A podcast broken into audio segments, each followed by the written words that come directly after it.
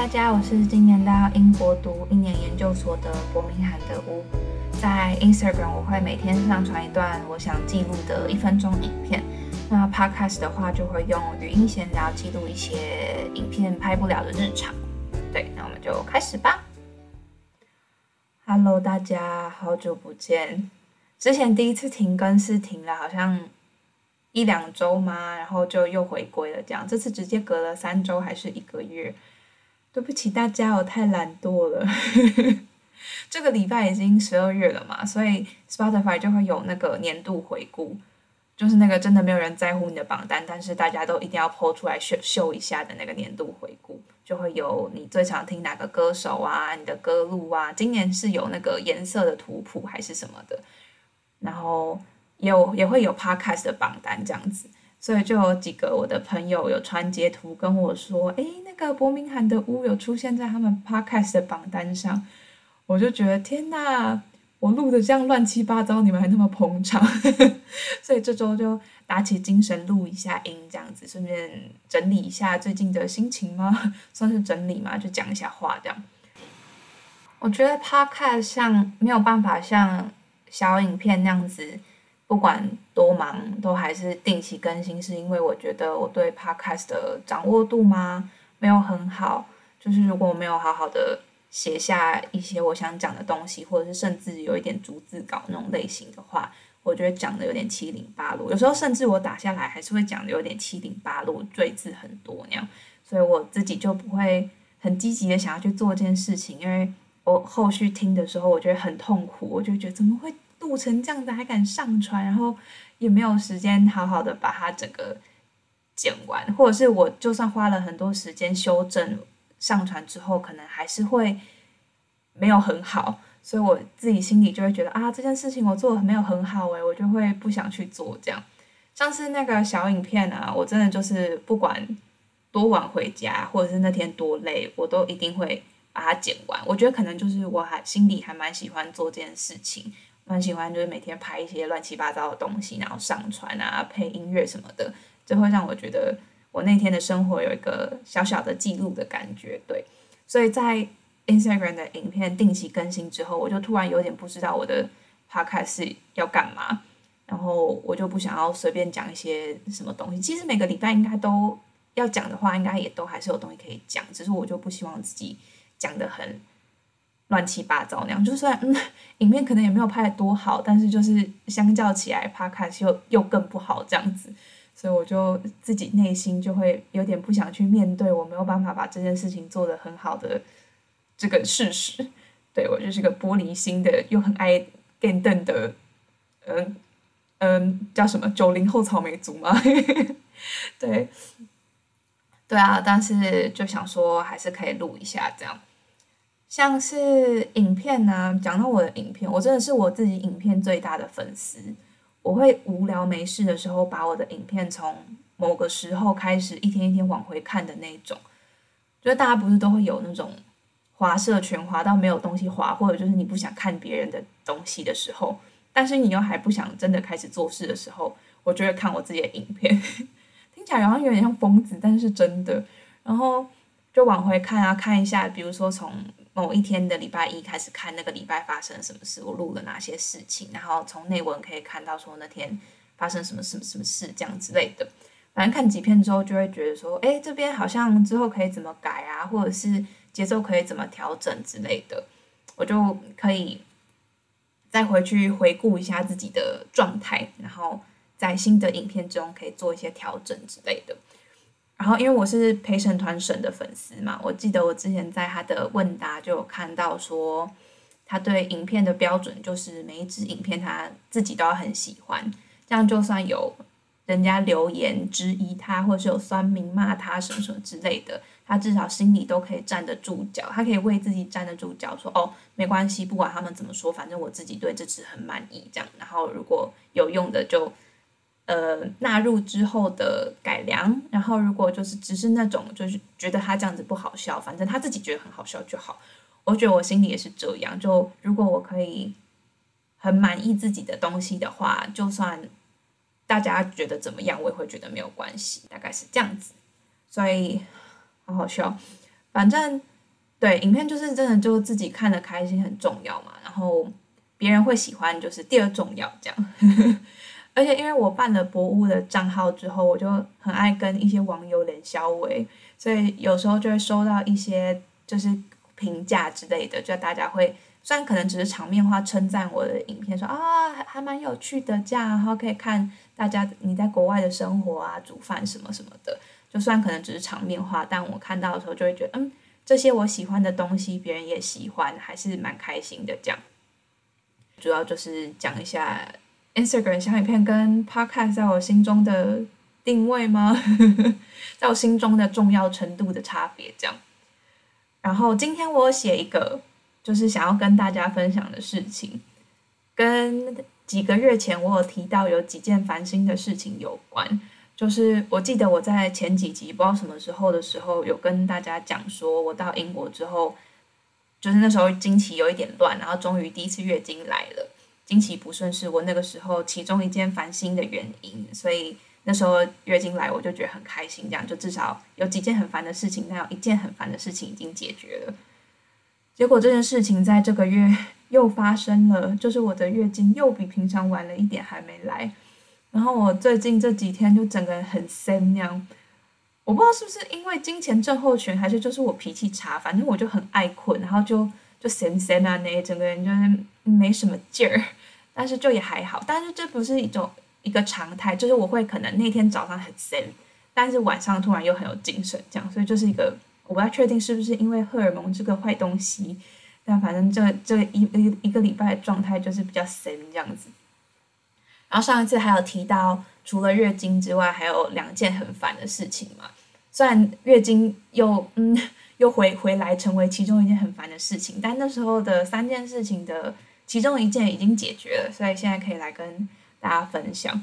就是我今天主要要讲的事情。我就只写了这件事情，想说哦，其实这件事情两三个礼拜前就可以讲了，只是我一直没有录音，所以就一直搁着。今天就来把它讲一讲，这样子。就是呢，我到英国的大概第三个礼拜的时候嘛？不知道是不是因为水土不服的关系，我身上开始出现很多红疹，就是有大有小，会有。有一些是红色，有些是粉红色的斑块，然后会有一些掉皮脱屑那样子。那我这个人算是比较不爱大惊小怪的类型，就是受伤啊或怎么样，我就是习惯就想说啊，没关系，放着身体会自己好，这样我我不会特别去很紧张，说啊怎么办怎么办这样。所以那时候刚开始有的时候，我就想说，嗯，应该就只是天气太干吧，就是身体习惯一下，应该就会自己康复吧这样子。结果过了一两个礼拜之后，红疹也没有好，但我就也没有特别注意，主要是因为它都长在大概胸前的位置，就是衣服会挡住的地方，所以就是啊，脸上我记得那时候脸上的一两个地方也有，但反正就是没有很明显这样子，别人不会发现，我就没有特别给他关注这样。直到有一次，我跟我的研究所同学一起吃饭，然后我就看到他眼神有扫了一下我的脖子跟我的脸，然后就有点试探性的问我说：“就哎，你之前是不是有说你红疹的状况怎么样怎么样啊？有没有比较好这样子？”我就从他那个看我的眼神吗的状态，我就知道说：“哦，那我应该是现在看起来状况有点糟，连别人都有发现喽这样子。”所以我就那天就。说起来有点好笑，因为我在来英国前是一个不化妆也不保养的人，所以我很少照镜子。现在听起来好像好像什么野人。反正我出门的以前出门的标准就是干干净净，不要太脏乱，我人不要太脏乱就好。反正那天我同学跟我讲了之后，我就回家认真的端详了一下镜子，就看到我脖子上的两个红疹变得比前两个礼拜又红很多，然后脸上的。状况看起来也比之前严重，这样子，我就在洗澡前又仔细看了一下身上的疹子，数量又比之前多，而且之前是只有胸口嘛，后来那天仔细端详了一下，发现除了胸口之外，胸的下方啊，延伸到背部啊，甚至手臂上侧也都有很多，有些长得不太一样，就有些是斑块，有些是像小红点那样，我就不太确定是不是其实有同时有两三个问题。反正就是看起来有点糟糕这样，于是我隔天就去药妆店买了乳液，想说哦，如果是因为太干的话，擦乳液应该就会好吧，所以我就买了一大罐乳液这样子，又擦了一个礼拜，好也没有好，而且而且又在变多了，就是洗完澡的时候那个疹子都看起来超可怕，应该是因为冲热水的关系吧，就是热水可能皮肤比较敏感，所以红疹就会看起来更红。我晚上看到的时候就觉得很害怕，想说天哪，怎么好像要变多了？但是如果是因为热水的话，反正就是隔天早上起来之后，看起来的状况又会好一点。我心里就会想说，哦，那应该是有好转吧，应该没事吧，我就放着，我就有点逃避心态，想说应该会好吧，只是早晚的问题吧，这样。所以晚上看到很红的时候，我就很害怕，然后早上起来看到好一点，又会很积极正向的想说，OK 快要好了，这样子。就那时候就有点一直反复这个循环。我那时候有想过要不要去看医生，但那个时间是我刚到英国一个月左右的时候，想到要去看医生，我就觉得麻烦死了，感觉这边的医生就很没用，还会敲诈我之类的，好好负面的那个评价，我就觉得哦，要可能要花很大一笔钱啊，然后可能搞不好也没有用啊，或者是怎么样怎么样，我就有很多心中有很多小剧场，我就一直没有很想做这件事情，我就想说。没有很想去看，如果可以自己好的话是最好的情况这样子。但反正会讲到这边就表示后来没有好嘛，我红疹就继续长，乳液也没有效，我就有点心慌，我就上网查了一下那种网站推荐说在英国可以买的皮肤药这样子。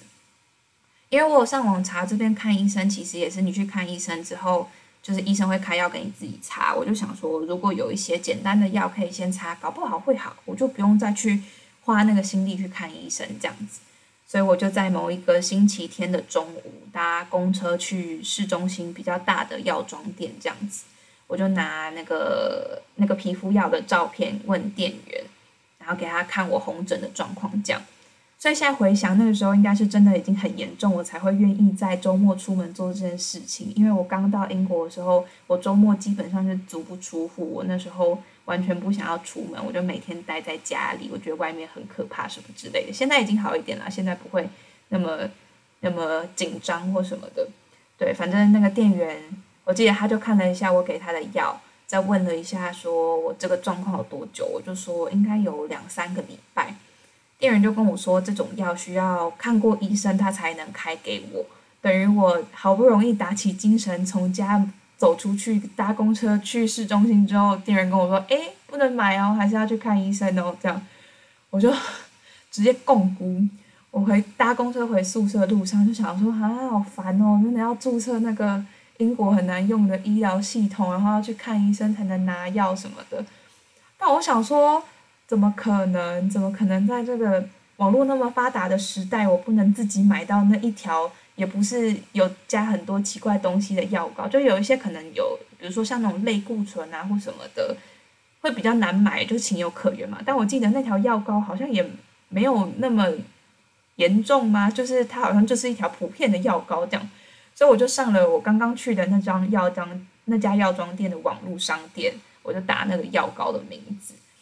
OK，我有找到，而且他还是有问一些事前问题，就跟那个药妆店店员问我的一样，就是问我说什么情况要用啊，要擦在哪里呀，知不知道这个不能擦在脸上，要擦身体什么什么之类，有没有怀孕什么，就是一些事前的调查。反正我答完之后，那个网站就让我下单了。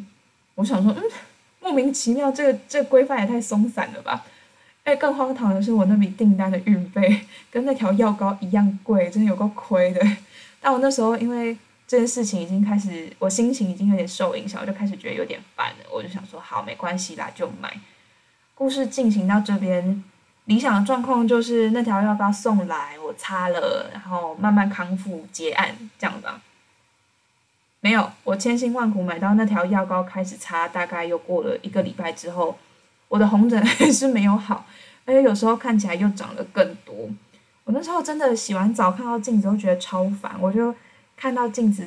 里面的自己，然后就是看起来没有很健康的样子，我就会觉得天哪，怎么会来这边没有把把把自己照顾好啊，或者是怎么会搞成这样子什么的，反正就身上半身有一些大大小小的斑块，然后会有一些小脱皮啊，可能有一些会流血什么的，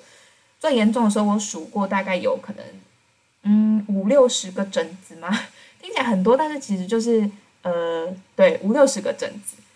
所以这件事情就已经，就像刚刚讲，我看到会有点影响我的情绪，我会因此觉得情绪有点低落啊，或者是因为这样影响我的生活，这样我就想说好，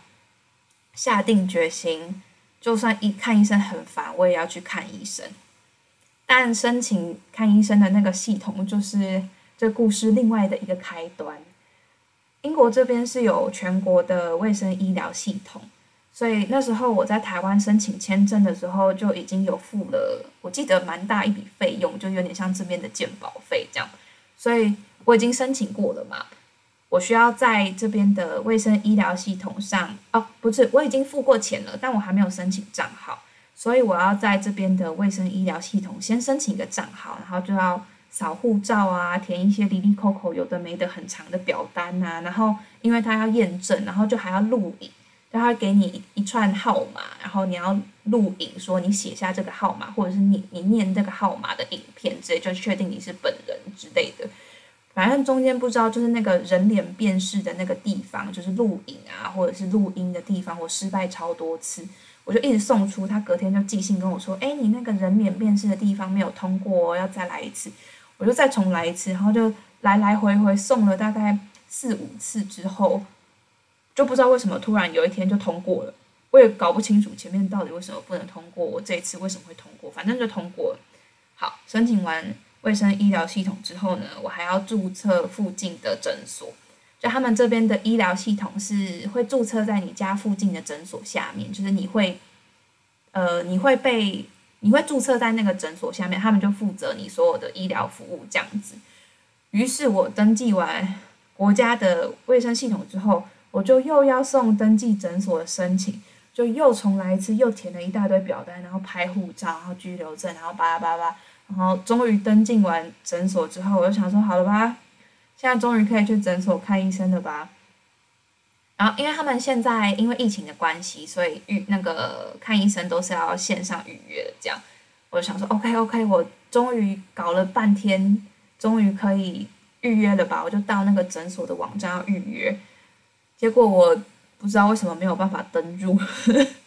我真的心好累。我现在想回去又觉得好烦，我就只好又寄信加打电话去诊所问说：“哎，那个我医疗系统啊，跟诊所我也都申请验证完啦，为什么我不能预约？这样子可不可以帮我看一下有什么问题？”这样，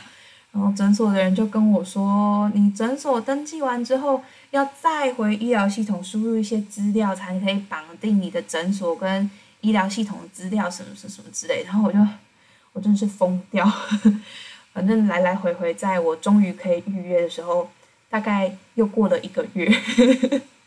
因为他大概回信也不会直接回嘛，所以我可能终于发现事情，然后我把它编织成一个询问的信件之后，他们可能又过一两天才回，然后回来又再可能又有问题，然后再寄信，所以这个时间其实很漫长，所以又大概过了一个月，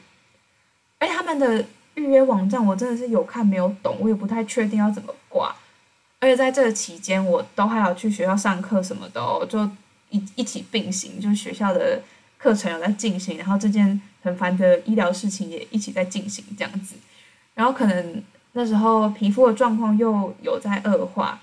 我就认真下定决心想说好，就算不知道怎么预约，我可以直接去诊所问，我要赶快了结这件事情，不要再拖下去。我要赶快认真，就是去看医生，把这件事情搞好，然后看医生可以怎么协助我这样子。就在我下定决心要做这件事情的时候，我疹子就开始好了。我真的就嗯，突然就开始好了，我当然是很开心啦。但心里就想说，嗯，你为什么早好晚好？为什么这个时间好？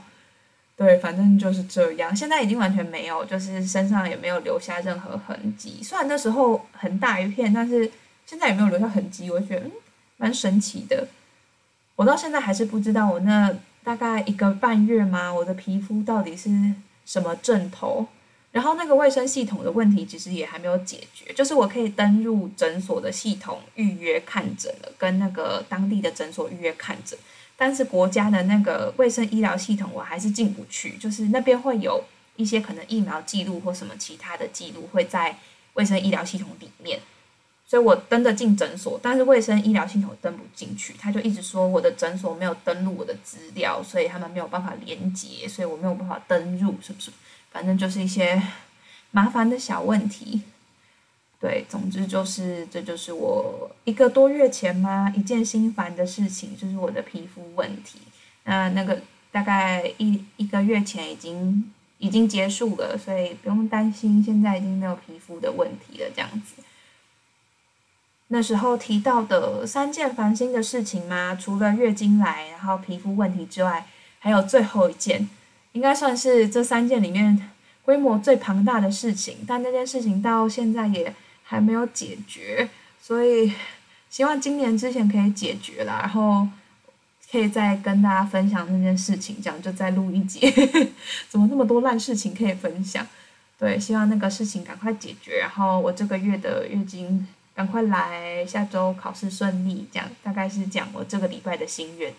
这个呃这个年底的心愿大概是这样子。好啦，那大概就是这样啦。不知道今天有没有讲很多容颜赘字，因为嗯有的话就大家忍耐一下，我再继续努力，好不好？好像很多人都最喜欢十二月，可能是因为又年末又有圣诞节的关系。但希望大家的每个月都可以跟十二月一样美好，这样就不要特别只有喜欢十二月，每个月都平凡的、开心的度过你的生活，然后年末的工作都做得顺利，这样子。因为到头来真的就是自己开心最重要嘛，不要因为人啊、工作啊或什么事情不开心。对，希望大家都要记得照顾自己心灵的健康和身体的健康。今天的趴咖就到这边啦，我们 不知道什么时候再见，记得要每天看小影片哦，拜拜。